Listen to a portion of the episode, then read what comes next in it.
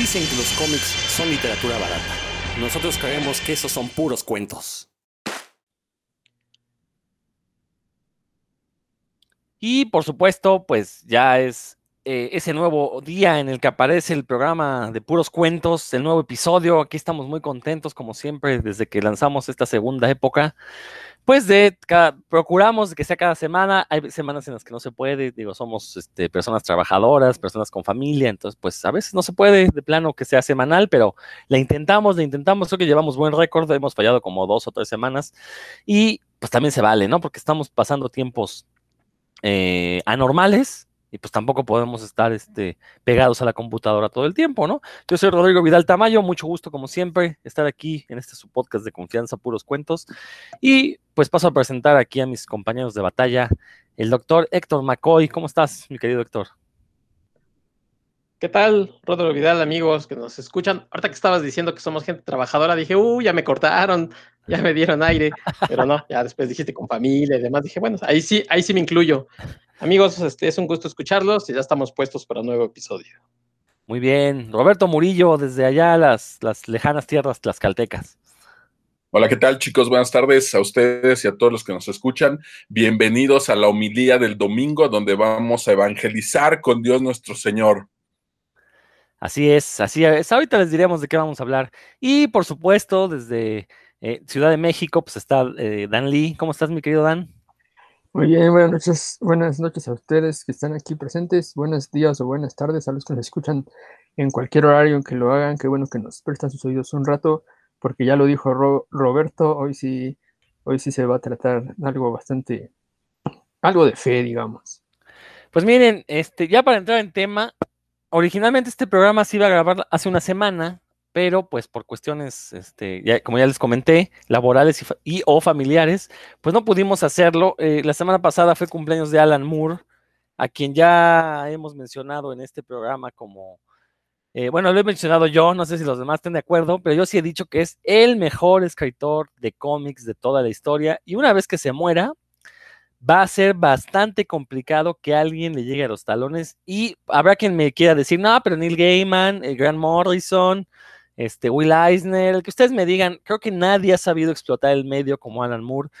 De hecho, tan lo ha sabido explotar que sus obras son eh, incapaces de ser trasladadas a otro medio, no funcionan fuera de otro medio, aunque me digan que les gustó la película de Before Vendetta, la que quieran, no, no, no, son películas muy malas, la verdad es que todas las películas basadas en la obra de Alan Moore han sido bastante, bastante malas, y eso se debe a que no han sabido entender que cuando Alan Moore escribe un cómic, lo escribe pensando para el medio de comunicación que significa un cómic, para la cuestión escrita y, e ilustrada, cosa que lo llevan al cine y pues nada más adaptan una u otra, ¿no? Pues son incapaces de, trasladar el, contexto detrás de los cómics y ahorita vamos a discutir un poquito más a eso, pero como siempre, pues en los demás podcasts que se hacen sobre Alan Moore, pues siempre se habla de los mismos cómics de siempre, que Watchmen, que Swamp Thing, que este, eh, no sé, el que ustedes quieran famoso, From Hell, quizás From Hell, en el mejor de los casos llegan a tocar el cómic de From Hell. Eh, pero no, aquí la idea es que vamos a comentar algunas de sus obras menos conocidas, ya sea porque pues o, era de sus primeras obras y no estaba tan madura su, prosa, su, escritura, bueno, no es prosa, porque son cómics, eh, pero no estaba tan madura su escritura, o porque no han llegado, no sé, no han llegado a México, a pesar de que sí existen traducciones en España, en México son, son desconocidas.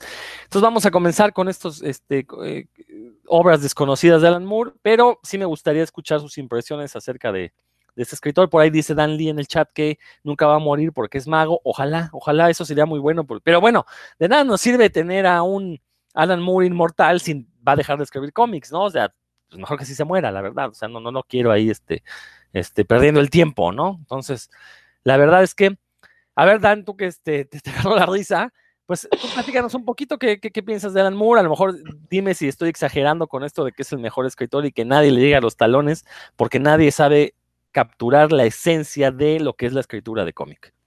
No, pues eh, concuerdo completamente contigo.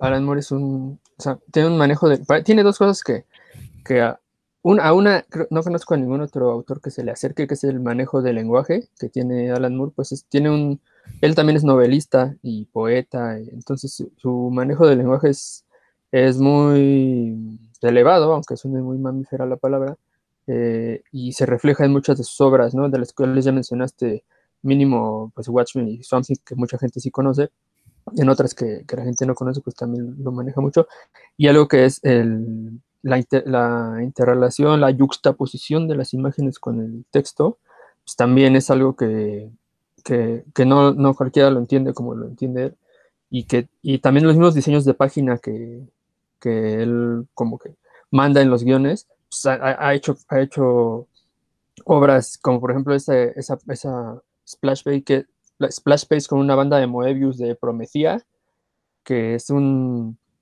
Las, los personajes se mueven a, a, lo largo de la, banda, de la banda de Moebius y se pueden contemplar varias cosas a la vez y pues, esa, esa página la puedes leer 18 veces de formas diferentes, ¿no? Eso pues nadie más lo ha hecho más que él, así que estoy completamente de acuerdo contigo y solo quería subrayar aquí un, par de cosas. Eh, uno, quiero saludar a nuestros escuchas habituales, que yo sé que siempre nos escuchan, que son Saiz, Saiz Ruiz, que es mi hermano y un aferrado de los cómics, Jason Martínez, que también es muy aferrado de los cómics, y a Víctor Ávila, que siempre nos comentan por ahí lo, sobre lo que se, se menciona aquí, entonces saludos a ellos. Y otra cosa es que mi buen Rodro, Héctor y, y Roberto, les tengo buenas noticias. Alan Moore aunque ya he dicho que no va a escribir cómics, lo volverá a hacer porque entre los caracteres estructurales obsesivos de su obra está eso. Es, la forma en que él ha encontrado de, expresar esa, su, su, neurosis, digamos, ¿no? Sin resumen. Entonces creo que difícilmente va a poder dejarlo para, para siempre. Creo que va, va a volver a eso en algún momento. Excelentes apuntes, Dan. Y nada más añadiría algo que se me pasó a decir, que también Alan Moore es de esos pocos escritores integrales. Es decir, cuando escribe un cómic, él procura controlar todo, no nada más lo que van a decir los personajes y de a dónde nos va a llevar la historia, sino también lo que él quiere que el dibujante plasme en cada viñeta y no solo en la actitud de los personajes, sino en los fondos. En, por ejemplo, si, si describe una habitación, Alan Moore quiere que se eh, introduzcan ciertos elementos y él lo pone así. Entonces sus guiones son extensísimos y muchos dibujantes pues han manifestado su descontento porque dice que les limita la creatividad, pero pues a final de cuentas él es el escritor. Por eso digo que es un escritor integral de cómics. Héctor, ¿tú qué, qué opinión te merece Alan Moore? Yo sé que no eres muy fan, así que tú vas a ser aquí el, el contrapeso contra eh, nuestra, nuestro fan chiquillo. Exactamente, exactamente.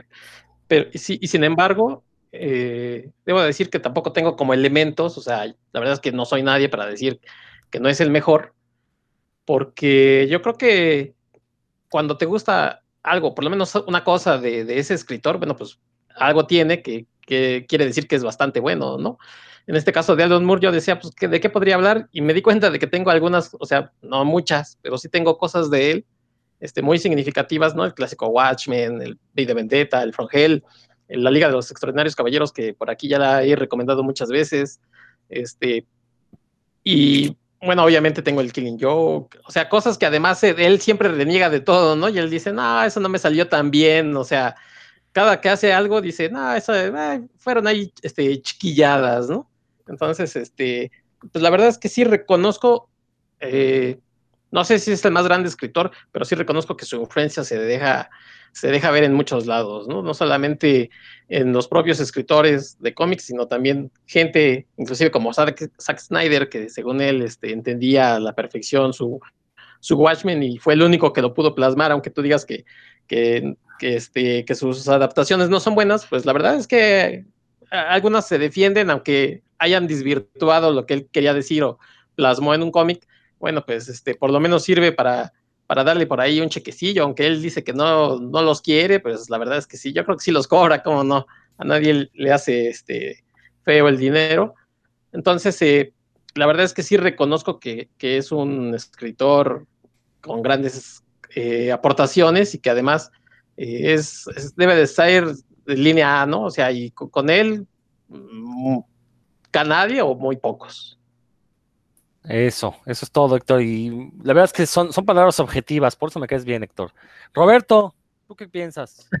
Pues que Héctor es fan de Closet o sería un, muriano protestante, no sé, un rollo así, ¿no? Como de Medio Oriente, ahí raro entre, entre los gringos y los de Medio Oriente, pero tiene las obras.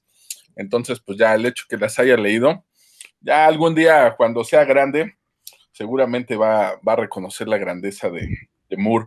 No, bueno, la verdad es que yo no podría ser imparcial al respecto, porque pues me gusta mucho eh, prácticamente todo lo que he leído de él me encanta y este, bueno, vaya, From Hell para mí es la novela gráfica, ¿no? Para mí es el libro donde se explota el verdadero potencial que puede tener una novela gráfica de, de, de veras, ¿no? A pesar del éxito que haya tenido Watchmen o, B de Vendetta o cualquier otro título, eh, yo creo que en From Hell fue donde me encontré la manera apabullante de cómo lleva al límite este medio y cómo puede mostrar, narrar, explotar eh, la parte de la semiótica, la parte de la escritura, los diálogos bien construidos y, todavía la cantidad de texto y anotaciones que trae por si te quieres clavar, que, que no es como para que, que, lo lea alguien que no le entendió, sino para entender eh, por completo la obra, ¿no? Entonces, para mí, híjole, pues sería hipócrita decir que, que no es como mi, máximo en cuanto a escritores de cómics, ¿no? Y, y, y, saliéndome un poquito de los cómics, recordemos que también escribe prosa, escribe libros. Entonces, eh, fuera de, de, que toma personajes que ya existían, como con Miracle Man o como cualquier otro que se les ocurra, y los lleva a nuevos niveles, yo creo que una de sus grandes virtudes es también las ideas que tiene, ¿no? Las ideas que plasma. Esto tiene mucho que ver con su rollo de, de magia que trae ahí, porque dice, ¿no? Que estas ideas en realidad no se le ocurren a él, sino que son ideas que están flotando por ahí y que cualquier persona que, que, que, ponga atención o que sepa la manera de captarlas, pues puede tomarlas y llevarlas a otro, a otro terreno, ¿no? En este caso, a los cómics, ¿no? Y hay otros autores que le dan la razón y, por ejemplo, en el caso de Superman, que él también ha escrito cosas de Superman, pues les llaman ideas vivientes, ¿no? Donde ya es una cosa como arquetípica, que, está ahí Superman y a partir de ahí, pues todo el mito del, superhéroe, ya hablamos de, Superman y lo que se derivó de él en otro programa anterior, pero bueno, yo creo que uno de sus grandes méritos también, pues es este rollo de dónde saca las ideas, ¿no? Porque parece una fuente inagotable y caramba, por mucho que leas, por muchas referencias que tengas, yo me he pasado buena parte de mi vida leyendo y pues jamás se me ocurrirá ni, ni el 1% de lo que se le ocurre a él, ¿no? Porque no es nada más tener una idea y decir, se me ocurrió esto, exactamente eso se convierte en una ocurrencia, sino cómo estructurarlo, cómo escribirlo, cómo llevarlo a otro nivel y cómo plasmarlo en un medio determinado, ¿no? Como lo es un cómic o un libro. Entonces, pues para mí es realmente admirable su, su trabajo. Y pues yo sí, me gusta mucho Gaiman, me gustan mucho otros escritores, pero pues no, yo creo que yo concuerdo, al igual que Rodro, pues para mí hasta ahorita ninguno está al nivel de, al nivel de Moore, ¿no? Ya aclarado esto, pues que sepan los escuchas que lo que voy a decir hoy, pues para nada podrá ser imparcial. Muy bien, Roberto. Oye, mencionas algo muy importante que es esta cuestión de, eh, bueno, las ideas que tiene Alan acerca del proceso creativo. Eh, él mismo se autodenomina mago, aunque lo hace más de una manera irónica que de una manera que se lo tome en serio. Incluso participa de repente en foros sobre escepticismo donde habla a favor del pensamiento crítico, en contra del pensamiento mágico como tal. Pero lo, cierto es que sí, su, idea de magia tiene que ver con este proceso creativo, ¿no? Recordemos, este, el simple hecho de plasmar de manera escrita las ideas ya es un acto de creación mágica. La, las palabras las, las tuvo que inventar la humanidad y gracias a eso existe la cultura. Entonces, cuando Alan Moore habla de que es mago, en realidad se refiere a que él es capaz de crear eh, pues no, este, o más bien traer a la realidad algunos conceptos que, como él dice, están flotando, pero bueno, en el momento en que los plasmas en palabras, ya los estás volviendo reales, ¿no? Esa es la magia que menciona. Digo, otro, algo similar, eh, bueno, recordemos la Biblia, ¿no? La Biblia dice que en el principio fue el verbo, pues justamente en el principio fue la palabra, a eso se refiere, ¿no? Y es un acto mágico porque efectivamente estás creando una realidad a partir de que le pones nombre a las cosas. Que, y, y, otra forma en que Alan Moore también habla mucho de la creación es a través del sexo.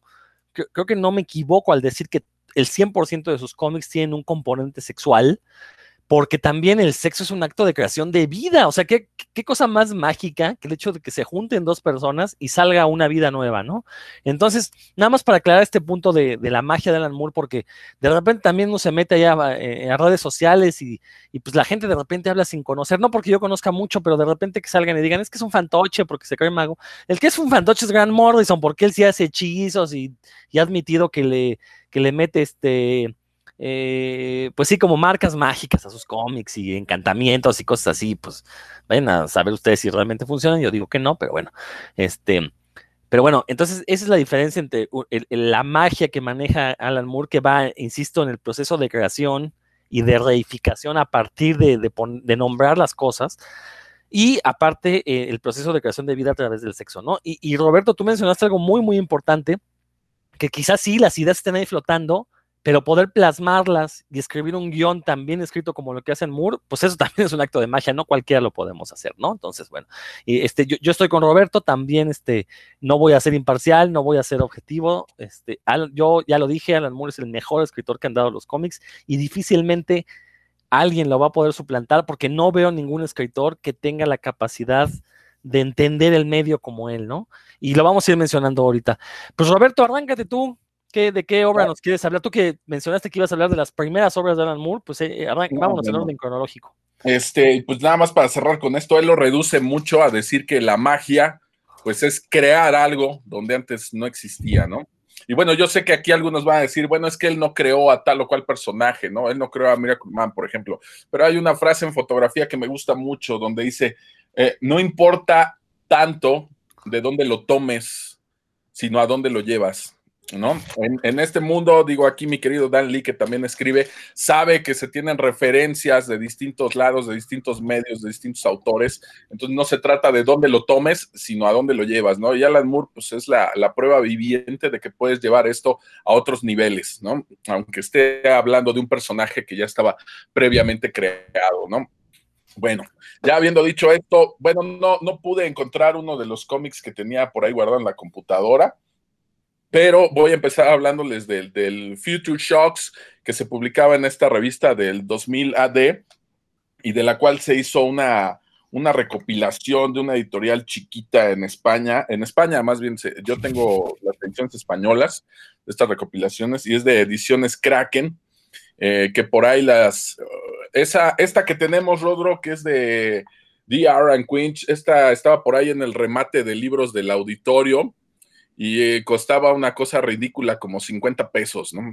Pero si tú la buscabas en librería, de esta misma editorial estaban los, de, los del juez Dredd y estos, y pues valían alrededor de 300, 350, y yo me traje los de Dredd, Rodro también, y entre ellos pues venía esto y costaban 50 pesos el primer día. Ya cuando vieron que se empezaba a vender, los subieron a 100 y un rollo así. Pero bueno, se pueden encontrar estas ediciones muy baratas porque prácticamente nadie conoce a estos personajes, nadie conoce estos cómics y por lo mismo no los compran si no ven superhéroes. Entonces el Future Shocks es, son unas historias que se publicaban en 2000 AD y son historias cortas. Por lo general siempre hablo de historias largas de Alan Moore y de todo lo que construye y de todos los diálogos, etcétera, pero también aquí queda demostrado que en historias cortas, lo que vendría a ser el equivalente a un cuento en literatura, pues también es muy bueno, ¿no? Si le pusiéramos el equivalente, no solo es bueno haciendo novela, sino también cuento, que se tiene que reducir a, lo más básico, ¿no? Entonces aquí en, Future Shocks, la mayoría de los cómics que están escritos ahí, pues tenían que ver con, con cosas del tiempo, con paradojas, con ciencia ficción, etcétera, y nos da unos cómics buenísimos. El primero que yo leí de ahí es una sátira, es una burla hacia el origen de Superman. Y yo creo que desde ahí me atrapó porque pues no me cae muy bien que digamos Superman. Entonces él hace esta, esta burla donde se ve que en este planeta hay un científico que les advierte que el planeta va a explotar y que va a estallar y nadie le hace caso, nadie lo escucha, ni su propia esposa lo escucha. Es un cómic en tono de, de, broma, de burla. Y mientras está hablando de esto, él dice que tiene que salvar a su hijo, ¿no? Que está prácticamente recién nacido y que cómo lo va a hacer. La esposa le dice, pues tenemos la cápsula, lo podemos mandar y él no escucha a la esposa, ¿no? Entonces sigue tratando de entender qué, de comprender qué podría ser y de repente dice, ah, claro, una cápsula que tenemos, la cápsula espacial. Entonces mete al bebé en la cápsula, lo manda en la cápsula al planeta Tierra, donde él llega a la conclusión de que va a ser más fuerte que, los seres que viven allí. Y cuando manda la cápsula, pues resulta que ve su reloj y, y la hora que él había determinado para que explotara su planeta, pues no se llega, ahí hay un problema con el tiempo y resulta que al final, pues su planeta no estalla. Y el error que tuvo él de cálculo, pues también influye en la cápsula que envió a la Tierra, porque en vez de llegar en esa misma temporalidad, la cápsula llega prácticamente 10 años después, hasta 1989, cuando los humanos ya tienen este, sistemas de detección de misiles, y entonces ellos ven que va entrando esta cápsula a la Tierra y lo identifican como un misil que está mandando la URSS y le mandan estos misiles para destruir la cápsula, ¿no? Y ahí termina el, termina el cómic, ¿no? Entonces, con esa sátira, pues a mí me ganó, se, me pareció divertida, me pareció ingeniosa y además muy bien escrita, porque no es una una burla eh, boba, sino que está bastante bien pensada. Las referencias que encontramos ahí pues, son bastante identificables para cualquier fan de los cómics, ¿no? Y bueno, esa va en, tono de, sátira, ¿no? Vamos a decir que no, no todos llevan ese mismo tenor. Dentro de estos mismos títulos de Future Shocks, les voy a mencionar solamente un par más que a mí me encantan. Hay uno donde se ve un hombre que está cayendo como en un vacío y nos van narrando que está cayendo en un vacío oscuro y se ven como aros alrededor del hombre y él va diciendo, nos va platicando acerca de que él estaba construyendo o que quería construir una máquina del tiempo y que por fin lo logró. Y entonces empezamos a ver cómo va recapitulando el cómic cosas de su vida pasada, desde cuando él es niño y cómo jugaba con un muñeco de peluche, cuando ya después fue adolescente con sus papás, cuando es adulto y encuentra una pareja, cuando se casa con ella, cuando viene la, terrible separación, y justo viene la separación y ahí es cuando a él se le ocurre eh, inventar, dice ahí, esta máquina del tiempo, ¿no? Entonces nos va narrando todo esto mientras van intercalando estos cuadros del vacío negro donde él va cayendo y nos habla de su máquina del tiempo. Vamos viendo estos episodios a lo largo de todo este tiempo y hacia el final del cómic pues tiene un giro sorprendente porque en realidad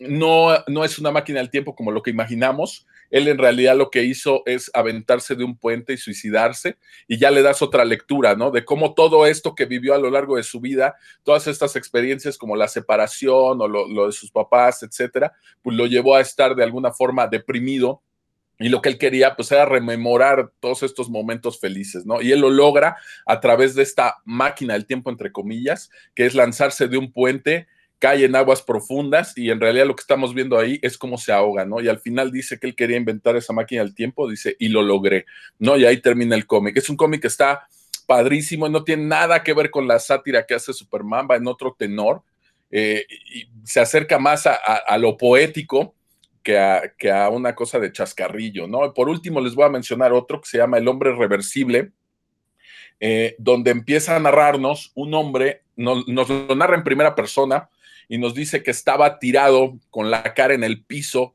sobre un helado y de repente sintió cómo se levanta hacia atrás y de la nada el helado ya estaba bien y estaba otra vez en su mano.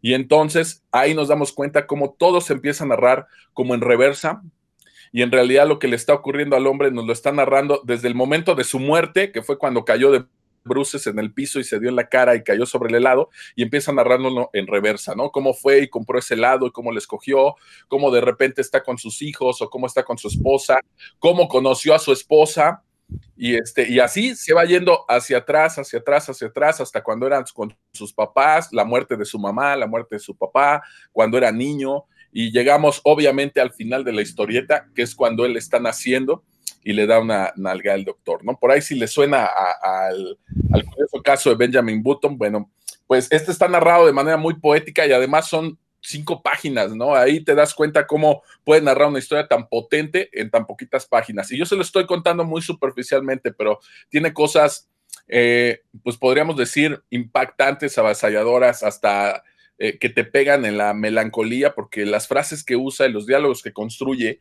por ejemplo, cuando él se da cuenta que, acaba de conocer a, su pareja de toda la vida, pero nos va narrando en reversa y dice que la conoció cuando chocaron mientras llevaban unos periódicos, o sea, va hacia atrás y de repente ya no tiene el periódico, va hacia atrás, obviamente todavía no la conoce y dice, y nunca la volví a ver, ¿no? Porque va hacia atrás, ¿no? Entonces también te vas dando cuenta, si le das otra lectura, de todas las pérdidas que podemos tener hacia atrás. Y me gusta contrastarlo con este cómic de, de la máquina del tiempo, porque mientras él lo que hace es regresarse a estos momentos felices y, tratar de solventar un poco las pérdidas que tuvo regresándose en esta máquina del tiempo a volver a vivir esos momentos felices, este otro cómic lo que nos va narrando es que aunque regresaras en el tiempo y aunque fueras hacia atrás, pues vivirías las pérdidas, pero de otra manera, ¿no? El nacimiento de sus hijos, cuando él va avanzando hacia atrás, pues se da cuenta que de repente ya no existen sus hijos, ¿no? Y de repente ya no existe su pareja, y de repente pues ya no existen todas esas cosas que le gustaban ya de adulto, ¿no? Entonces, eh, híjole, se me hace... Eh, cuando lo lees por separado está muy padre el cómic, pero ya cuando te das cuenta que incluso puedes contrastar entre varios títulos que hizo, pues es una gran obra, ¿no? La verdad les recomiendo mucho. Está la compilación en inglés también. Eh, se llama Future Shocks y trae prácticamente todos los títulos que hizo, que hizo Moore. Aparte hay dibujantes ahí bastante, bastante buenos que pasaron por esa, eh, pues eh, por esas historias cortas. Nos vamos a encontrar ahí nombres como Mike White, John Cooper, Paul Neary, Jan Gibson y pues seguramente los que les van a sonar a ustedes este, Jimmy Eldridge, Alan Davis, por ejemplo, Steve Dillon, Brian Talbot. Eh, vaya, nos vamos a encontrar ahí con que, pues, autores que después ya dibujantes fueron de renombre, pues pasaron también por estas historias cortas, ¿no? Entonces, si tienen por ahí el tiempo y la suerte de encontrarse esta recopilación, pues yo se las recomiendo mucho, échenle un ojo. Hay historias que sí son más ligeras que otras, eh, pero también se van dando cuenta de la variedad o del abanico de ideas que podía manejar Moore, ¿no? Y cómo escribir en distintos tonos, ¿no? O hablar de distintos géneros dentro de un medio como lo es el cómic. Échenle un ojo a Future Shocks. Yo sé que hay gente que, a lo mejor le parecerá superficial o aburrido porque no tiene que ver directamente con, con superhéroes, pero de verdad tiene títulos muy, muy, muy buenos dentro de estas historias cortas. No, excelente recomendación, Roberto. La verdad es que, eh, digo, recordar también que 2000 AD es esta revista inglesa en la que básicamente todos los comiqueros ingleses que conocemos han pasado, ¿no? Es como esta escuelita en la que tienen que graduarse para poder hacer cosas más grandes, ¿no? Este, digo, el autor, insisto, el autor británico que me digan ha pasado por 2000 AD, Garth Ennis, Alan Moore, Grant Morrison, este, insisto, insisto que este, el nombre que ustedes digan, ¿no? Entonces es toda una institución en Inglaterra, es la revista donde surge el Judge Dredd, eh, donde surgen otros personajes como los robots ABC, que también son muy populares por allá. Entonces, y, este, que justamente eh, se ha caracterizado por presentar estas historias de ciencia ficción, pero eh, pues siempre con un toque de crítica social, ¿no? Entonces, ahorita lo que comentas, Roberto, pues sí, o sea, este, yo, la verdad no he leído Future Shocks de Alan Moore, eh, tontamente alguna vez pude haber comprado el recopilatorio, no lo hice. Ahora me, ahorita mismo me estoy arrepintiendo, si me estoy dando de topes eh, contra el escritorio porque debería tener esas historias y, no las tengo. Y pues la verdad es que ahorita con la descripción que haces, pues tengo muchísimas ganas de, leerlas, ¿no? Dan, ¿algo que quieras comentar? Sí, pues bueno, ya, ya Robert y uh, en el tema, sí son las historias de ciencia ficción. Bueno, a lo mejor falta decir solo que son, el arte es en blanco y negro, es eh, muy, también muy atractivo el, por eso, y, que bueno, el mismo Alan Moore ha dicho que él se, de alguna forma, se aprendió a, a, dibujar ahí, en, digo, a dibujar, a escribir historias, en, escribiendo para 2000 AD por el limitante de las páginas, que eran entre 4 y 8, y 8 páginas para cómic, entonces aprendió a estructurar perfectamente, y, y, eso le sirvió para sus novelas, bueno, sus, sus novelas o sus escritos de, de mayor aliento, ¿no? Que, eso él mismo lo, ha mencionado y sí, es una, es una gran colección de, historias, en donde se nota aparte que un tema que le obsesionaba en esos años a Moore era el tiempo, por muchas paradojas temporales, el, tiempo que se mueve en, diferente, en una dirección diferente, y muy recomendable. Ay, perdón. Y miren, Dan terminó su, comentario y abandonó la reunión como que fue, tiró el micrófono, así. pero, porque fue con un timing. Pero bueno, pues ahorita que... por escucharnos, queridos a comer, no hay nada más que decir. Vayan a ver a Dan. Oye, Dan, estamos diciendo que se cortó justo en el momento en que terminaste tu comentario, entonces pareció que tiraste el micrófono y ya abandonaste así de ya no tengo nada más que decir, vámonos, se acabó el programa. Ah, sé qué de- ridículo. Un caso de timing mágico, como querría Alan Moore. Héctor, No, bueno, la verdad es que me dieron, igual que tú, yo no este, tengo este, este volumen de historias que atinadamente ha descrito Roberto y eh, vaya, pues dan ganas de leerlas, así es que igual que otras veces que, que ustedes comentan cosas muy interesantes, pues voy a ir a buscarlos y a echarles una leída. Como no, está, faltaba más. ¿verdad? Que aparte hay que entender que, que, o sea, la ciencia ficción no nada más son aventuras, perdón, en el espacio o extraterrestres, la ciencia ficción son estas alteraciones de la realidad. Que insisto, Alan Moore creo que es lo que mejor hace en, su escritura, ¿no? Cuando te presenta una realidad completamente alterna, pero 100% plausible, ¿no? Este, que de hecho lo hizo con muchos superhéroes, ¿no? Les como que les cambiaba su entorno cotidiano eh, y se los cambiaba por algo que uno, uno como lector sabía que no estaba bien, pero se sentía muy orgánico, muy natural dentro del universo del personaje en cuestión, ¿no? Entonces, pues, ya, hablaremos un poquito más adelante de eso. Dan, ¿tú qué nos vas a, con qué nos vas a, este, a, generar ganas de leer Alan Moore? Me- lo primero que encontré es una es un fanzine que es, es y no es de Alan Moore, es un fanzine dedicado a Alan Moore, se llama Embryo con Y, eh, se llama Embryo Alan Moore en español, se publicó eh, en España entre el 2012 y el 2016. No, eh, perdón, tengo que oír ruido. Este. Ah, el- y bueno, lo que el, director de proyectos Miguel Ángel Villalobos, no sé, no se sabe si va a continuar, ¿no? No, ya tienen cuatro años que no publican un solo, un solo número, pero es muy, es, es un fanzine donde yo aprendí un montón sobre Moore. Estas personas que lo hacen son muy fan, muy, muy, muy, muy seguidores. Em, y pues tiene todas las ventajas y las desventajas de un fanzine, ¿no? Las ventajas, pues es que quienes lo hacen, ahora sí que lo hacen por amor al tema y, y lo hacen con, pues en este caso con muy, muy buena prosa y con muy buenas fuentes y, y, pues es algo que se ve que les apasiona, ¿no? Y pues las desventajas que son del diseño, a lo mejor la distribución en el, del físico del que ellos hablan pues fue muy mala, pero afortunadamente está en, tienen su, todavía está en Blogspot, que yo les voy a dar ahorita la dirección en este instante, es embryoamur.blogspot.com. Sí, les digo, embrio es con Y.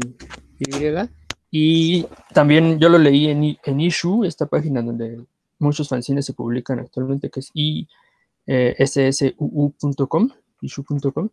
Ahí lo leí porque, porque me era más cómodo, ¿no? El, el formato, o sea, que está accesible. Y lo bueno, lo que descubrí ahí fue, tiene varias secciones. La primera sección se llama Madrigueras. Es una sección de noticias con lo más reciente de Alan Moore. Bueno, en su época, ¿no? Ahorita pues, ya lo más reciente ya. Yo ahí donde me enteré que estaba haciendo guion de cine, que él mismo salía en las películas. Por ejemplo, yo no sabía eso. Y que él sí hace, por ejemplo, él sí va a, a tiendas de cómics de Northampton y de algunas otras ciudades de Inglaterra a hacer firmas de cómics como, como, como algunos otros artistas, pero él sin salir de su, pues del círculo que él mismo se ha marcado, ¿no? Como su territorio. Y a lugares donde lo han, ya salió Robert, donde lo han recibido muy bien, digamos. Eh, también artículos sobre la obra de Alan Moore y sobre la de Alan Moore, pero algo que, que fue lo que más me llamó la atención en su momento, que ahí publicaban material inédito en español, traducido al español de España, claro está, de obras que yo no conocía de Moore, como Roscoe Moscow, Starman. Roscoe Moscow es como un detective privado, que son, son obras que Alan Moore escribía y dibujaba. Stars My Degradation, que ahí le pusieron las estrellas Mi Desatino, las estrellas Mi Desatino, que es una parodia también como de soap opera, y algunos otros, ¿no? Que fueron como one shots. Eh, Grit, así se llama Grit, no, no, no, lo, no se acuerdan el nombre, que es una, una parodia que le encargó Marvel de, sobre Daredevil. Otra historia muy buena que se llama Impictopia, y inclusive lo más reciente que, que ha escrito este, eh, Alan Moore ya aparecía, ¿no? También aparecen artículos y cuentos de Alan Moore traducidos por primera vez al español acerca de temas diferentes. hay unos que me, que me gustaban mucho, fue sobre The Shadow, que es este personaje Paul, sobre Harvey Pekar, este autor de de cómic independiente de Estados Unidos, algunos cuentos, ¿no? Que también son muy difíciles de encontrar de otra forma. Y otra sección que fue de mis favoritas es una que se llama Hechizo en Northampton, que es el nombre de hecho de un libro que lo escribe, es una biografía sobre Alan Moore y cada uno de los números del de fanzine tiene un capítulo de la biografía y pues ahí en realidad fue donde yo me enteré de, de más, más cosas que no conocía sobre la vida de Alan Moore el autor de esta biografía se hace llamar ahí Maese ABL, que es su seudónimo y con el que se publicó la, biografía en, España. También hay muchas entrevistas con Alan Moore, con colaboradores de, Moore, con gente que es especialista, digamos, en la obra y, vida de Alan Moore y que han publicado libros al respecto. Pues ellos veían la forma de, de contactarlos y entrevistarlos, ¿no? Que no es nada sencillo. Se ve que se dedicaron mucho tiempo en, las revistas. el primer número tiene 60 páginas, que no es nada despreciable, pero el, último que publicaron tiene 145 páginas, o sea, ya es un libro, ¿no? Tal cual. Eh, y también ellos se dieron a la tarea de publicar obras eh, ya compiladas que no, como los que ya les mencioné, y otra que se llama San Pancras Panda, están publicadas en formato electrónico y de, pues, la pueden conseguir también, inclusive de forma gratuita también ahí en, en Issue o en el Blogspot. Ahí pueden, quien le interese leerlas, pues ahí están. Eh, sí, y sí quise como comentarla hoy porque ahí, que a quien le interese el tema va a encontrar un montón de material que de otra forma, pues, o es muy difícil o, no, a lo mejor si no leen inglés no lo van a, a encontrar. Y a veces hay que, también sí quiero mencionar que el inglés que maneja Alan Moore en muchos de sus textos no es tan sencillo, ¿no? Si se requiere un nivel avanzado. Entonces esta es una muy buena opción para conocer la obra en, el, en español. Y, pues bueno, también para que conozcan mucha información que hay ahí, muy como útil y no, no la de siempre, ¿no? Y también los artículos que escriben, los ensayos que escriben sobre la, las obras de Alan Moore no son lo convencional, sí gente que le casca, que le, como dicen ahí, que le corre la, la ardilla y, que aparte escriben bien. Entonces, se, los eh, recomiendo muchísimo. Hay números dedicados obviamente a Watchmen, a Swamp pero también a otro, ¿no? A los, por ejemplo, a los cómics de ABC que no son tan conocidos y a, lo, que está, lo que se estaba publicando en esa época. Entonces, eh, muy recomendada. Si no, si no la conocen, pues échenle y les interesa el tema de vida y obra de Alan Moore, creo que es la, eh, el recurso más sencillo de, encontrar, porque hay libros, ¿no? Y demás, pero pues este está gratis en internet. ¿Cómo la ven? ¿Puedes dar la, dirección otra vez para encontrarla? Sí, cómo no. A ver, me subí un poquito a mi pantalla. Es, ah, bueno, embrio con Y, A, M, O, O, R, E, o sea, embrioamur.blogspot.com. Ahí, está, siendo atacado, no, no, lo están viendo, pero Dan Lee está siendo atacado por este, este, criaturas del futuro, probablemente. Este, entonces entendemos, entendemos tu, tu el, eh, el, ¿cómo se llama? El, el momento. Está aquí las fuerzas básicas de puros cuentos están aquí. Que por cierto, Dan, antes de que se me olvide, este, pues este, ajá, perdió la América, ¿eh? Entonces, este. Sí, no, y, de forma ridícula, si vieron, bueno, no, no, no, no, es tema, pero, no es tema, pero. ¿Por qué, ¿Por qué ridícula? Si no hicieron nada, se los golearon bien bonito. No, ojalá hubiera sido así, Bueno, otro día hablamos de soccer, porque no es el tema de hoy. Hoy el tema está bien bonito. Oye, pero el mismo tipo les metió los tres goles, creo, imagínate. Si eso no es ridículo, tú dime que es ridículo, Robert pues dile al portero ahí al Ochoa, que por cierto era compañero del Guaco, ahí le mando un saludo a mi querido Guaco. Muy bien. No, pues muy, buena recomendación. Este, Dan, nada más, si entendí bien, o sea, es un fanzine de ensayos, pero también de repente reimprimen cómics o no, no, no. Ah, también. Sí, ahí en, generalmente en la parte final, la última sección, es un, un cómic de, digamos que los oscuros, los difíciles de encontrar de, de Alan Moore impresos ahí, bueno, eh, como parte del fanzine, traducidos al español. Ah, ok, entonces sí, eso le da un valor pues mucho más agregado, ¿no? De lo que podíamos esperar. Perfecto. Roberto, ¿quieres comentar? Bueno, ahorita mientras estaba hablando, Dan Lee le estaba mostrando precisamente uno de estos números de, de Embryo.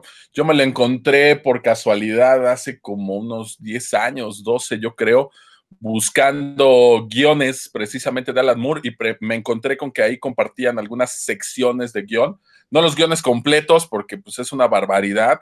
Tengo por ahí el de Killing Joke completo y pues sí, es, pero bueno, aquí en este de Embryo publicaban eh, fragmentos de guion, publicaban otras cosas que son eh, como versos, como poesía, y algunos están dedicados a Moore, pero algunos otros están firmados como si fueran de, Alan Moore, ¿no? Yo ignoro si, si, los materiales que están todos firmados por los de Moore sean efectivamente de él. No conozco todos, la verdad, no tengo referencia de todos, pero sí, la mayoría de los que conozco, pues van, han ido apareciendo, han ido apareciendo por allí, ¿no? Yo no lo he visto en español, los dos ejemplares o tres que tengo por ahí están en inglés. Yo los encontré en inglés, ignoro este. Eh, eh, digo, se ve que le faltan páginas, yo me imagino que únicamente tomaron los textos, como los guiones, este, los cuentos cortos, la parte de los versos, etcétera, y fue lo que recopilaron en esas páginas. Los otros artículos y de lo que nos platicaba aquí Dan Lee, no lo tengo yo en esos números. No sé si, si vendría después o el que yo tengo está, o los que yo tengo están incompletos. No, pero la verdad, pues fue, en su momento lo encontré y me pareció un material muy interesante porque lo que, de todo lo que yo anduve buscando, pues, no, no había encontrado otras cosas de, Alan Moore, entonces sí échenle un ojo por ahí. Yo creo que es un buen complemento para los que somos fans de Moore, pues que puedas ampliar un poquito la, lectura o saber más del, mago de Northampton, pues estaría muy chido. Héctor. No, pues eh, ya, yo la verdad es que ahorita soy como el, la parte del, de la audiencia que está descubriendo cosas muy interesantes de, Alan Moore y bueno, pues estoy haciendo anotaciones de todo. Pues ya arráncate con tu, con tu primera recomendación o la recomendación que vayas a dar. Bueno, pues estas son estas recomendaciones que, que les voy a platicar. En realidad sí son conocidas, aunque creo que muchas veces nos pasa como de largo porque es un personaje que se asocia poco con, con, Moore porque es como más mainstream, bueno, no es un poco más, es mucho más mainstream, este, y a veces como que decimos, ¿qué tiene que ver Alan Moore con este personaje? Este personaje es Green Lantern, y efectivamente, como Roberto bien dice, eh, que muchas veces Moore en solo unas páginas nos cuenta una gran historia, bueno, pues en estas eh, pequeñas historias que hizo para Green Lantern, para los cómics de Green Lantern, pues, creó probablemente toda una mitología que, otros escritores en muchas eh, páginas, en muchos números, pues no han podido crear, porque ha habido quienes han tenido eh, todo un volumen, por así decirlo, de no sé, 50 números, y, y, son olvidables, y en cambio Alan Moore con solo unas cuantas páginas, en algunos casos 6, en otros casos 12, pues crea todo una... Eh, un universo para que, para que lleguen inclusive otros escritores y de ahí crean, puedan crear cosas, ¿no? Y bueno, eh, el primero de ellos eh, apareció en Green Lantern Corp anual número 2, en 1986 se llama Tigers, eh, con Y, Tigers, no, no Tigers como, como tigre. es una historia de Avin Sur que cae en un, en un planeta donde hay unos aliens que están ahí, pues,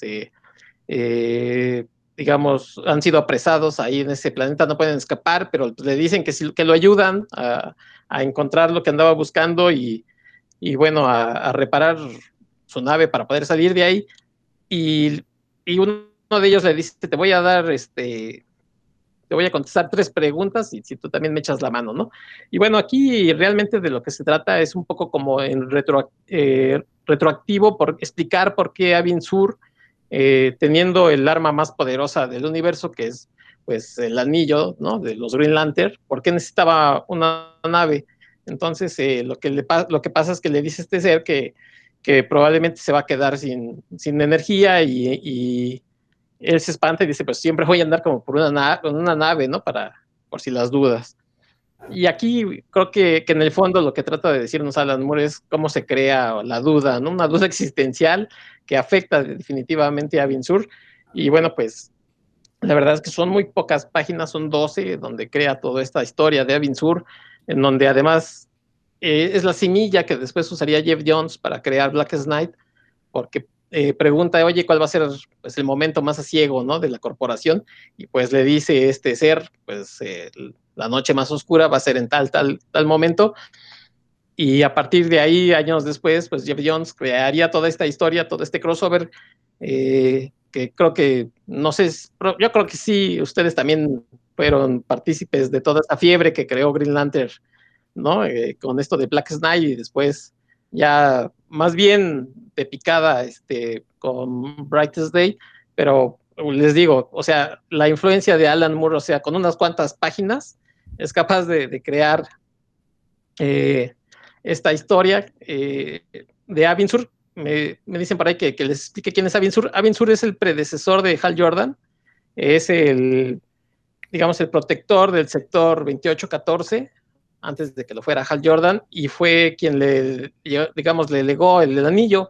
Si ustedes por ahí, eh, mm, espero que no lo hayan hecho, pero si vieron la película, pues habrán visto que este es este alienígena, ¿no? Que llega a la Tierra, se estrella y le deja el anillo a Deadpool, digo, a, este, a, Hal Jordan, eh, Brian Reynolds. Y bueno, este, la otra historia aparece en Green Lantern anual número 3, y precisamente se llama Black Knight, pero como no tiene realmente que, ver con, con, con, la historia que después haría Jeff Jones, sino es una historia, la verdad que, que Alan Moore aquí sí eh, innova totalmente porque es sobre un personaje ciego, o sea, los, los Green Lantern, la corporación de Green Lantern se basa en crear cosas, o sea, en lo que tú ves y que lo puedas crear, ¿no? Con estas construcciones de luz, con tu anillo. Entonces, aquí llega eh, eh, Katmatui. Fue la eh, quien vino a ocupar el lugar de, de Sinestro en la, corporación de los Green Lantern, digamos que era de su misma raza. Sinestro, que bueno, pues es el villano de, Hal Jordan, de, los Green Lantern. Entonces ella igual llega a un, investigando, llega a un planeta en donde se encuentra un, a un ser que, que trata de comunicarse pero no encuentra como digamos las palabras porque él eh, está acostumbrado a hablar a un nivel de sonido y ella o los que tenemos digamos vista mucha o poca tenemos este, la costumbre de, pues, de hablar en base a imágenes entonces para él no existía por ejemplo el anillo porque pues, no se podía imaginar que era un anillo no podía entender a qué se refería con, con las creaciones de luz y Alan Moore pues, lo resuelve precisamente que Kan Matui le hable a su, en su idioma o en, su lenguaje, que es que se pueden crear cosas de sonido, ¿no? En lugar de un anillo, le, crea una campana. Y la verdad es que es una historia que con solo seis páginas, eh, como les digo, eh, es muchísimo más interesante que, muchos números y números que se han escrito de, Green Lantern. Finalmente, también otra historia que apareció en Green Lantern, este era un, este, un backup, eh, apareció en Green Lantern 188 de 1988, este, que se llama Mogo no socializa. En esta historia, bueno, pues un alien, un ser que se llama Volpunga, el, imparable, llega a un planeta buscando al, al, que dicen que es el mayor de los Green Lantern y lo anda buscando por todo el planeta, le dice que lo va a hacer llorar, que lo va a golpear y le va a decir papacito lindo, ¿no? le va a besar los, le va a lustrar las botas prácticamente y lo anda buscando por todo el planeta y pasan años y años y no encuentra nada, o sea, dice este planeta, pues no hay nada, o sea, no hay nadie eh, eh, con quien pues, me eche yo el, este, pues, un round, ¿no? O sea, no hay nada, no hay nada. Y después de años y años de estar en el planeta, pues obviamente hace trabajo de cartografía, dice, pues por aquí ya, ya pasé, esta piedrita ya la vi tantas veces, y haciendo precisamente el mapa se encuentra que Mogo es el planeta. Entonces, pues dice que puede ser un, un ser contra un planeta, ¿no? Y sale volando de ahí. Y bueno, pues les digo, pues con solo seis páginas, Moore crea lo, increíble. Y la verdad es que estas historias a veces como que las olvidamos, nos pasan de noche porque no pensamos que, que precisamente estamos acostumbrados a cuando escuchamos Green Lantern, pensamos en Hal Jordan y sus historias, pero bueno, pues aquí, aquí Alan Moore eh, aprovechándose de todo este panteón de personajes que, hay en Green Lantern, pues crea historias que, yo creo que muy pocos han podido replicar.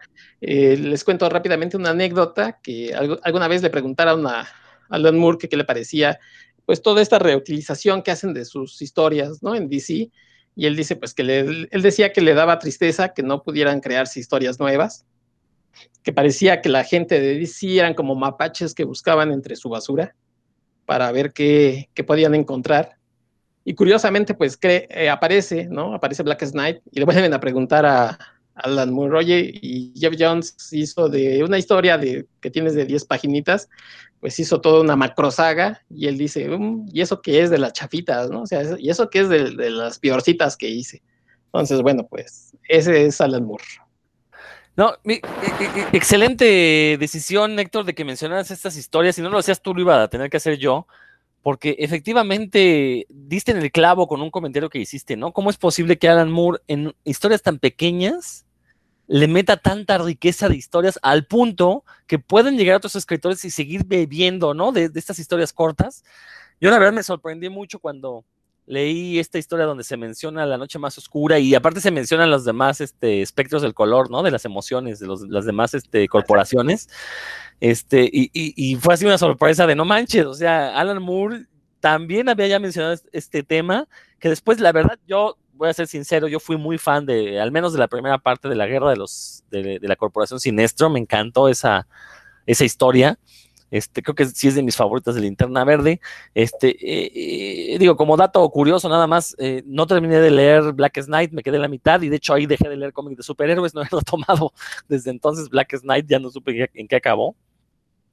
Pero sí, este, fíjate cómo a través de estas historias, que, también, como bien dices, no son tan conocidas, ¿no? Este, de hecho, no sé si siguen en prensa, hay un tomo de las historias de Alan Moore del universo DC, que cuyas primeras impresiones también incluían Killing Joke, fue retirada posteriormente porque esa como se vende aparte, pues quería sacar de ese más dinero. Este, no sé si sigue en prensa, pero bueno, si la consiguen ahorita ya no va a traer de Killing Joke, pero trae estas historias de Green Lantern, trae unas historias de par de Batman. Un, de hecho, una de mis historias favoritas de Batman viene en ese tomo también, que es una de, de Fango. Una, una, historia, la verdad es que demoledora sobre, sobre, sobre Clayface, este personaje trágico. Eh, vienen unas historias de un personaje que se llama Vigilante. ¿Perdón? Fango. No es ese fango, porque el fango que aparece ahí es uno ah, que usa como un casco. Es otra de las versiones. Sí, recordemos que hay como seis fangos, ¿no? Entonces, bueno, pero es Clayface a final sí. de cuentas, ¿no? Pero es una de tantas versiones. Sí, tienes toda la razón. Vienen unas historias de Vigilante. No me acuerdo si una de Green Arrow o me estoy confundiendo, pero bueno, todo ese tomo son puras joyas. Aunque no conozcan a los personajes, Alan Moore es tan buen escritor que en unas pocas páginas te permite conocer al personaje, ¿no? Eso que otro escritor puede hacerlo, ¿no? Creo que, creo que o sea, los podemos contar con, con, los dedos de las manos y Alan Moore siempre va a salir mejor. Entonces, la verdad es que fue una gran decisión, Héctor, que mencionaras esto, cómo este DC eh, sigue viviendo de las ideas de Alan Moore, ¿no? Y no solo para Linterna Verde, recordemos que también Kingdom Come bebe mucho de eh, lo que iba a ser la, la, la historia con la que eh, Alan Moore iba a trabajar para DC después de terminar Watchmen, que era esta, era este, se llamaba Twilight of the Heroes, algo así, el crepúsculo de los héroes, y donde se iban a enfrentar diversas eh, casas de superhéroes, este, donde, en un futuro distópico, donde ya había broncas, y bueno, este, entonces DC efectivamente ha cargoñado la obra de Alan Moore, bueno, simplemente decir que pues, siguen viviendo de Watchmen, ¿no? A final de cuentas.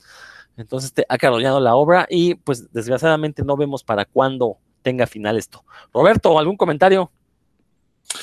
No, bueno, quiero mencionar que creo que en este tomo, no lo tengo ahorita a la mano, este que mencionabas, creo que también ahí viene una de mis pocas historias favoritas de Superman, que es de Para el hombre que lo tiene todo, que hizo Alan Moore, que es algo maravilloso, y cómo desde esos años él ya se había dado cuenta que si Superman era prácticamente invencible, pues una de sus grandes vulnerabilidades tendría que venir de la mente, ¿no? Esa historia es maravillosa y la han tomado para, para serie animada, ¿no? En la Liga de la Justicia Ilimitada sale un capítulo basado enteramente en, para el hombre que lo tiene todo. De hecho, lo, lo, adaptaron muy bien, obviamente sin los créditos de Moore. Estas historias que menciona Héctor, que son maravillosas, a mí la de Mogo me resulta muy divertida.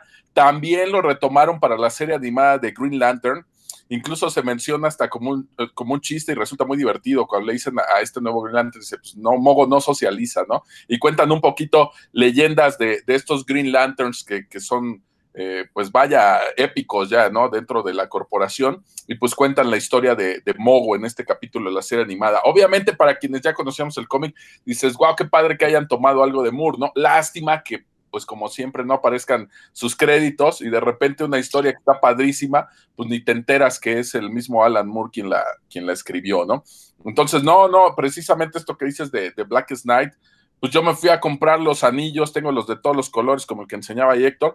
Todavía ni había leído Blackest Night, pero como sabía de dónde venía esta referencia y de dónde lo habían tomado, pues por eso me fui a comprar todos mis anillos por ahí, ¿no? Yo tampoco acabé de leer Blackest Night, creo, ahorita que recuerdo. No, pero sí, esas historias de Green Lantern, historias cortas de, de, Alan Moore son buenísimas. Esa de Superman, échenle un ojo, porque de verdad a mí no me gusta mucho Superman, pero esa de Para el hombre que lo tiene todo, también es una historia maravillosa, ¿no? A lo mejor la parte de Robin se siente un poquito ya este, media chocosa, porque no me gusta a lo mejor tanto ese Robin que, que, aparecía en aquel momento, y ya la adaptación que hicieron de la Liga de la Justicia, ya no es Robin el que sale diciendo todo esto, ¿no? Es más, Robin ni aparece, creo, ya en el capítulo este de la Liga de la Justicia, no aparece allí.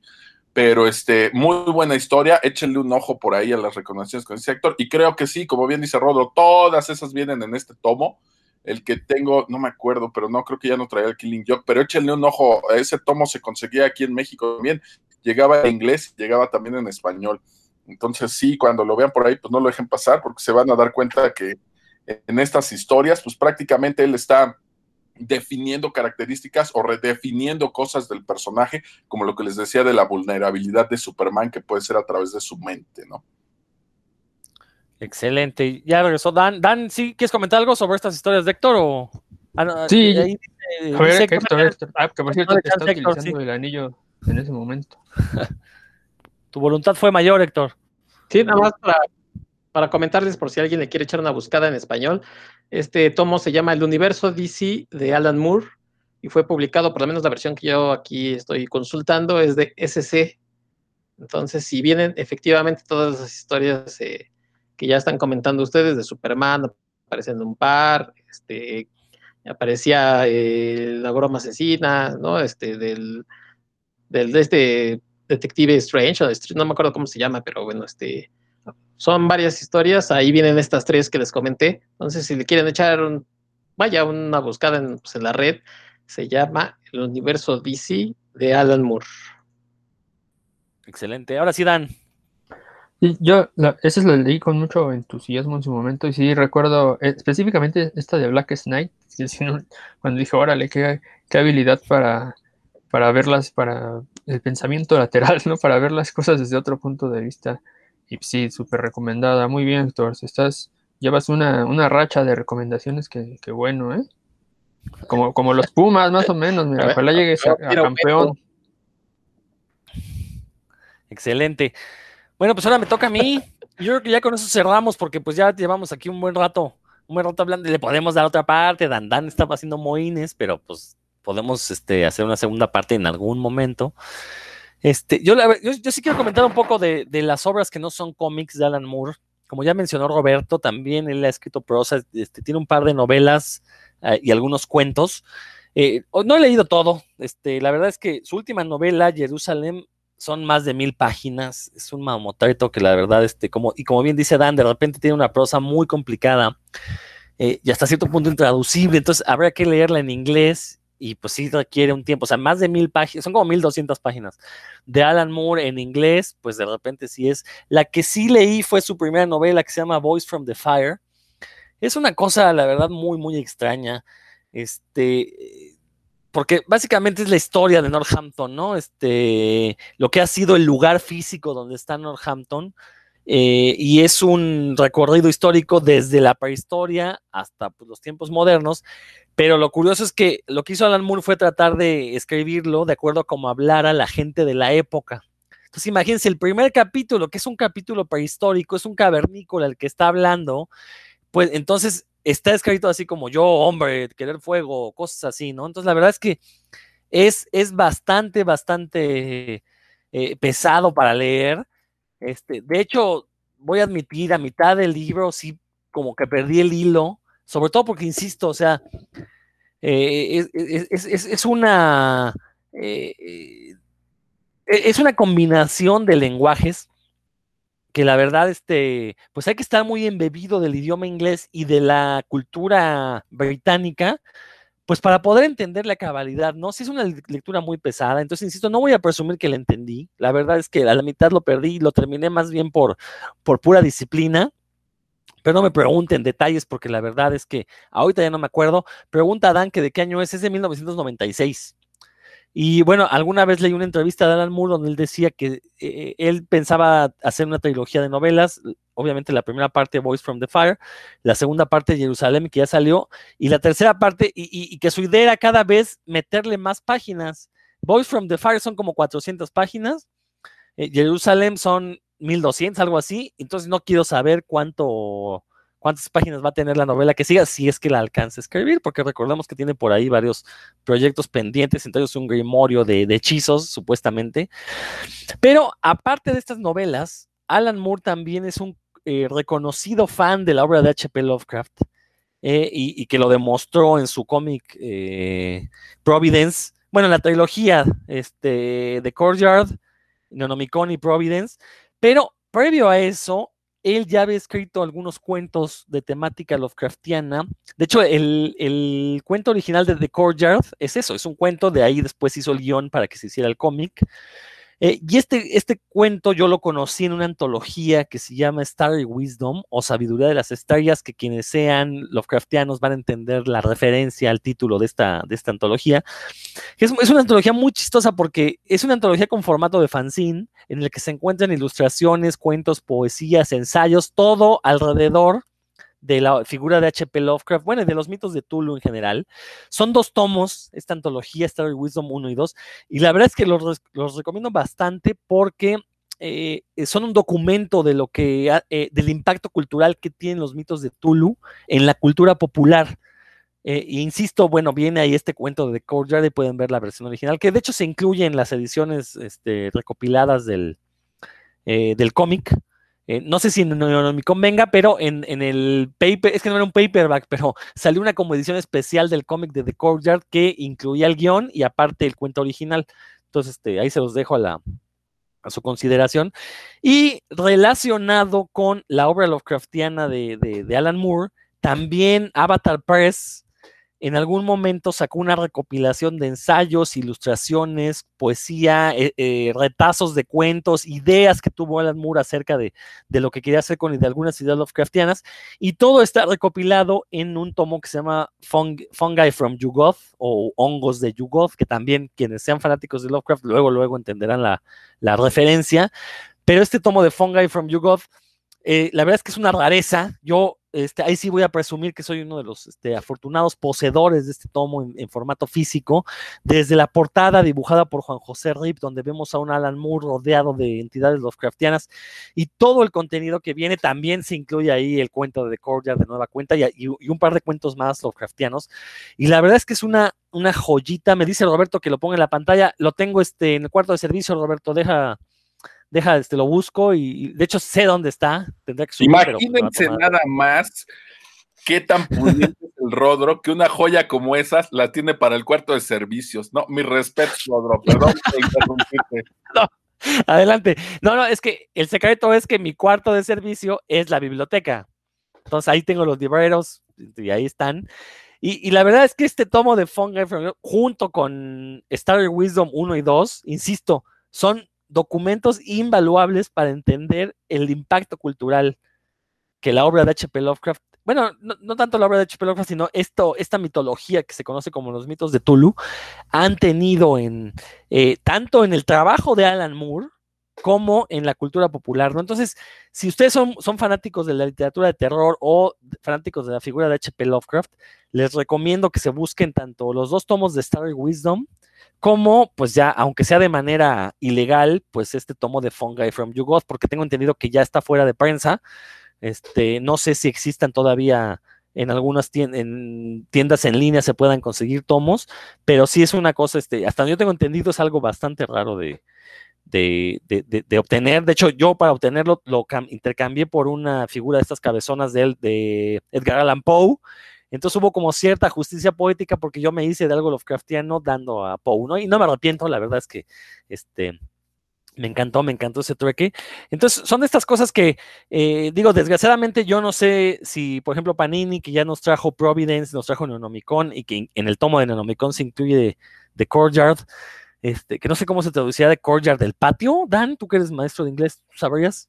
¿Cómo? ¿Es, el, atrio o el patio? El atrio, ¿verdad? Sí, algo así. Sí, porque es de una iglesia, ¿no? Entonces sí, el atrio. Eh, digo, ojalá Panini se, se, moviera y nos trajera este tomo de Fungi from You Supongo que dependerá de si le va bien a otras obras de Alan Moore que están trayendo como, como Fashion Beast. Y ahí Roberto hace una eh, observación bastante interesante que fue justicia, este intercambio entre el tomo de Fungi from You y Edgar Allan Poe fue justicia poética. Exacto, muy buena, muy buena observación, Roberto. Pero bueno, yo los invito a que si son fanáticos de la obra de cualquiera de esos autores, pues tengan la tarea de arrastrar estos, estos tesoros. La verdad, este, eh, digo, no, no, no, no estoy presumiendo yo que porque los tengas eh, yo conozca más, sino simplemente pues, son cosas que de repente a uno se le han cruzado en el camino y ha tenido, he tenido la buena fortuna de, poder hacerme con ellas, ¿no? No sé si alguien quiere comentar algo. Tú, Dan, algo que quieras comentar, tú que eres fanático de Lovecraft como yo. Sí, pues hay, hay varias cosas que comentar. Primero, eh, mencionas lo de The Voice of Fire. También es un libro que yo quise leer, pero sí no pude porque en ese momento fue cuando estaba ahí con lo que me andaba casando y demás, sí eh, demandaba demasiado mi atención ese, el, libro de Voice of Fire, ahí lo está ahorita esperándome en la, en la casa de mi hermano, ahí se quedó, algún día iré por él para, para tener la revancha, porque sí, no, es, es demandante, era muy demandante esa lectura, y lo que mencionaste en de Panini, eh, lo que sé es que, o bueno, más bien lo que he averiguado, es que le ha ido muy bien, no sé a Fashion Beast, pero a los previos, a Neonomicon y Courtyard, pues ahí Neonomicon está agotado.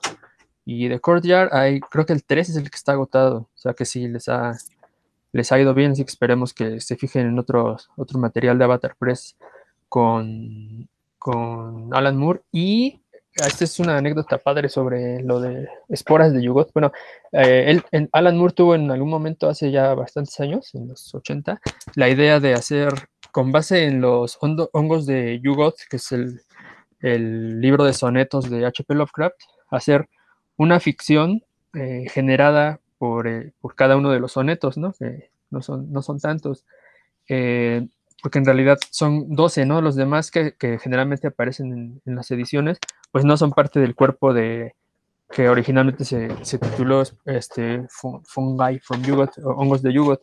Y entonces escribió varios. The Courtyard es uno, de hecho, está, es uno de ellos, es una de esas esporas, ¿no?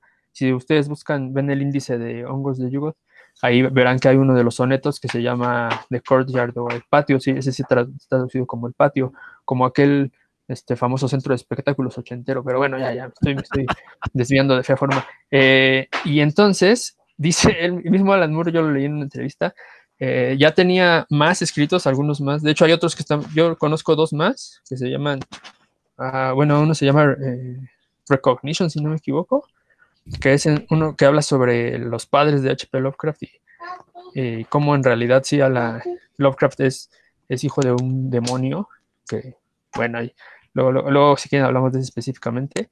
Y otro que se llama uh, Sans, ah, recuerdo, pero lo que, sí recuerdo es el tema, que es que es una persona que va de viaje a un, a un lugar y se imagina que las montañas en donde está son en realidad los huesos de un gigante. Esos son los, los dos que recuerdo ahora. Pero bueno, ya había escrito más y los perdió saliendo de un, los tenía físicamente y tomó un taxi y el, el, señor Moore iba bastante afectado de su conciencia por unas sustancias que había consumido en una reunión y los dejó en el taxi, ¿no? Y solo se pudo rescatar estos tres que les comento, el, de Courtyard. Eh, sí, creo que me parece que se llama Recognition, el, uno de los otros. Y el otro de veras no me acuerdo ahorita del título, pero pues es uno de los títulos de Fungi from US, de los hongos de US. Así que esa es una buena anécdota. Y pues ya, ya, no, ya es un proyecto que ya no retomó, como vio las páginas por perdidas, dijo, otra cosa mariposa. Fin que el señor tiene tantas ideas que pues, puede, puede darse esos lujos. Sí, pero es una de las grandes tragedias en la historia del cómic. Roberto, lo que nadie sabe es que ese taxista se apellidaba Murakami y encontró unos uh, scripts por ahí y ya hizo su corpus de obra de, lo fumado que encontró ahí, pero bueno.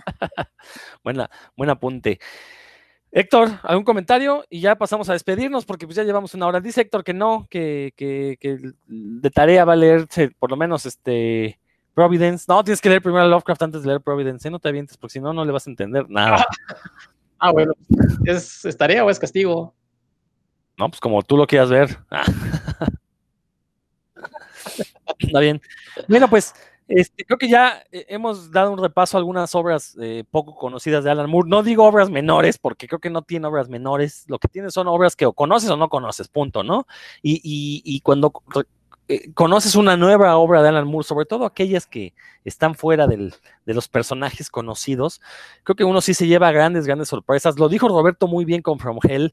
From Hell, o sea, no nada más es un cómic eh, donde se da una interpretación de quién fue Jack el Destripador, es todo un ensayo histórico de lo que era la Inglaterra de aquella época que permitió que surgiera una figura como la de Jack el Destripador, ¿no? Es decir, va más allá de relatar una simple historia, ¿no? Sí hace una, eh, una propuesta, eh, eh, pues no, no, no, solo histórica, sino también historiográfica de lo que significa la figura de, de Jack el Destripador, ¿no? ¿No, Roberto? ¿Cómo ves eso? No, bueno, y además, mientras todos los que tratan de abordar a Jack el Destripador tratan de descubrir quién fue realmente, él se enfocó en otra cosa. Él trató de explicar cuáles eran los motivos que llevaron a Jack el Destripador a cometer estos asesinatos. Y además se basó en toda la evidencia real que existía y personajes reales que existían. Entonces, pues lo llevó a otro nivel, ¿no? Quienes han escrito acerca de Jack el Destripador, películas, libros, etcétera, siempre se han ido como en una dirección. Y Alan Moore dijo, no, pues, con permiso, yo voy en otra y nos dio una verdadera cátedra, ¿no? De verdad, si no han leído From Hell, pues recomendadísimo, debe estar en todos los libreros, obviamente que ya lo hayan leído ustedes, de cualquier comiquero que se respete. Y recordar que From Hell está disponible en español en librerías de México a través de Planeta. Tanto el tomo de la historia original, que no está tan caro, tomando en cuenta que es de importación, pasta dura, y este, este librito que se llama El Companion, ¿no? De From Hell, donde ya se vienen. Eh, eh, es una colección de ensayos acerca de en qué se basó Alan Moore para eh, presentarnos su historia, eh, análisis de los dibujos, bocetos, cosas así. Entonces vale la pena tener eh, ambos tomos y los dos se consiguen en México a precios más o menos este, decentes, ¿no? No voy a decir que están baratísimos, pero tampoco piden las perlas de la Virgen como pudiera ser. Bueno, y lo acaba de reeditar Top Shelf a color, a colores en los últimos dos años también. Fíjate, trae... Me interesaría verlo a color, porque mucho de su encanto es precisamente ese dibujo crudo de Eddie Campbell, así en blanco y negro, no sé. Fíjate que lo coloreó Eddie Campbell, así que también. El mismo, pues a ver que, a ver si, en este caso sí habrá que, que, echarle un ojo. Muy bien, Héctor, pues si gustas despedirte o hacer un último comentario, o ambas, eres bienvenido. Bueno, pues este, rápidamente un, un off topic de, del programa. Eh, en, anterior, en el anterior eh, eh, temporada de este programa, bueno, pues dábamos noticias y, y cosas así. Y nada más eh, comentarles que el día de ayer, bueno, pues falleció David Prowse, ¿no? Darth Vader en la saga de Star Wars. Entonces, eh, pues cada vez nos quedan menos protagonistas de esta saga intergaláctica. Eh, ya nada más queda Mark Hamill, eh, Harrison Ford, este, Anthony Daniels, y creo que pues, le paramos de contar, obviamente George Lucas, ¿no? Y pues, algunos de sus colaboradores. Pero bueno, pues a donde ande la fuerza David Burns, pues eh, esperemos que al final haya visto el, el, lado claro de la luz y se haya ido para allá. Ojalá. Y bueno, ojalá. pues amigos, pues muchas gracias por escucharnos. Y estamos, eh, como siempre, pues para escucharlos a ustedes también. Si nos quieren dejar algún comentario en nuestras redes sociales, eh, en Twitter, en Facebook, eh, cualquier eh, comentario, bueno o malo que nos quieran hacer, pues ahí estamos para todos ustedes. Nos escuchamos para la próxima. Muy bien, Héctor, muchas gracias. Roberto. Bueno, pues muchas gracias por escucharnos. Préstenle atención a esas ideas que andan flotando por ahí, que se les pueden ocurrir. Por ahí, recuerden que Alan Moore, después de haber inventado a John Constantine o Constantine, como le quieran decir, se lo topó en un bar de ahí de Londres y decía que era su idea materializada tal cual él la creó, ¿no? Entonces, y hablando de estos desafortunados eventos como la muerte, para quienes preguntan, preguntan que si, qué va a pasar al principio del programa, si moría Muro, qué íbamos a hacer. Bueno, yo voy a cerrar con una frase, eh, voy a cambiar una palabra, voy a cambiar capa por barba, pero van a entender perfecto por qué cambié la referencia. Y bueno, acerca de si Alan Moore va a morir o no va a morir, decía por ahí un, uno de sus diálogos, querías matarme bajo esta barba no hay carne ni huesos que matar, solo hay una idea y las ideas son a prueba de balas. Esto es palabra del señor Moore. Hasta la próxima, chicos. hombre, Roberto, ya nos dejaste sin palabras. Dan. Pues sí, ya, ya después de lo que dijo Roberto, pues hay poco que decir, pero sí, gracias por escucharnos. Espero que, lo hayan disfrutado y que vayan a, se acerquen a la obra de Alan Moore. Es como se darán cuenta para, para nosotros, para mí específicamente, es un autor importante que, que si, gracias a, por cierto, gracias a Bob Dylan ya se, es, existe la posibilidad de que se le dé el, Nobel, el, el, el, premio Nobel de literatura en algún momento porque pues, lo amerita, ¿no? Eh, y pues bueno, con otra, otra cita de Alan Moore, no, no, igual de potente que la de, que la de Robert, pero pues también con eso me despido. Y dice así, muy sencilla. eh, ¿Sabes cuál es el secreto de la magia? Que cualquier pendejo puede hacerla. Muy bien, muy bien. Pues muchísimas gracias por escucharnos. Esto fue Puros Cuentos. Yo soy Rodrigo Vidal Tamayo. Voy a tener que decir una cita de Alan Moore también. Esta es una historia imaginaria, pero ¿qué acaso no lo son todas? Y con eso nos despedimos. Nos estamos escuchando la próxima vez.